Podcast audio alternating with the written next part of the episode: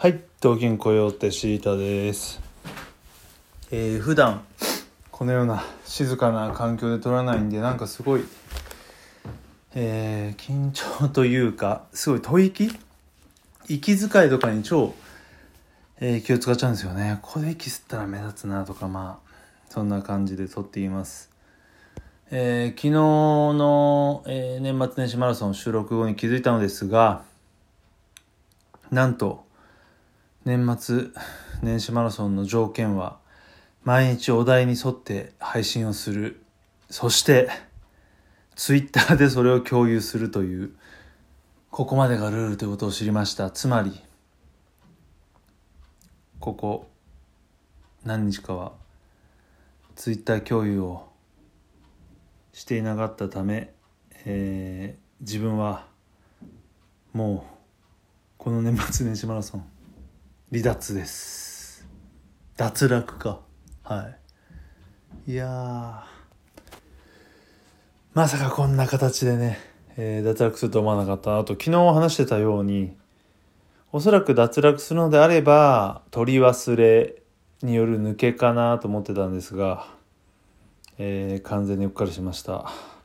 まあ、ルールはルールなのでね、えー運営さんに、これ毎日、あのー投稿してるんで、ダメっすかねとか聞いてみようかなと思ったんですがね、まあ、ここは男らしく離脱しましょう。あの自分が聞いている番組でも、2番組ほど精力的にね、えーこの年末年始マラソンを走ってる方々もいるのでね、そんな人たちに失礼なので、僕は身を引きますけど、せっかくなので、できる限り、あの、配信の方は、続けていこうかなと思います。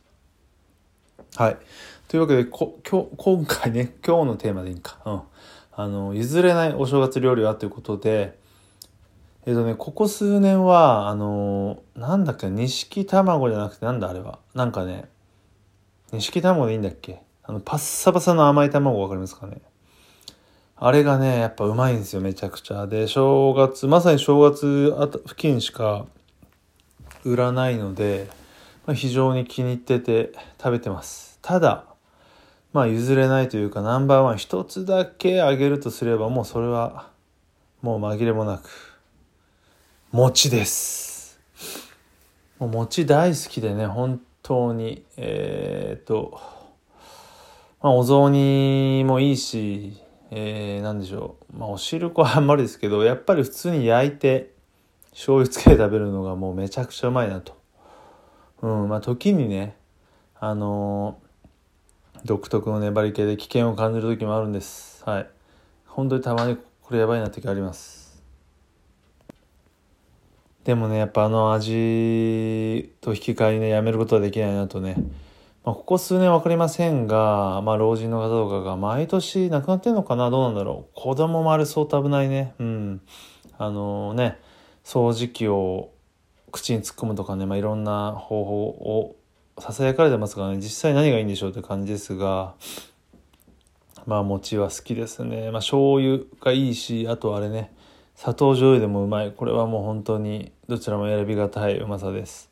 あとね、変化球でね、あの、草餅っていうんかな、あの、あれですよ、緑のももちもちしたあの餅じゃなくて、えっとね、硬いパリッパリのこう薄い、なんて言えばいいんだろうな、正式名称わかんないんですけど、えー5センチ、5、6センチの長さで細い、幅2センチぐらいの豆が入ったやつがあって、まあそれもめちゃくちゃうまくてね、ちょっとほろ苦いんですけど、まあそれもよくね、食べてましたね。うん、なので、あとはあれだね、変化球だけど餅の乗ったピザなんていうのも昔バイトしたピザ屋にありました。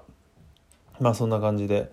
えーと、まあ補足情報というか余談ですけど、僕の好きなバンドザ・コレクターズの尊敬するギタリスト古市幸太郎さんも餅大好きってことでね。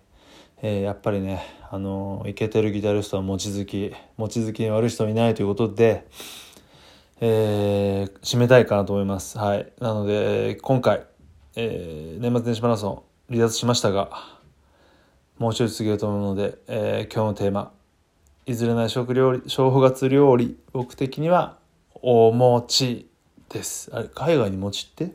あるのかな？多分ないよね。はい。そんな感じで、餅最高というわけで、さよなら。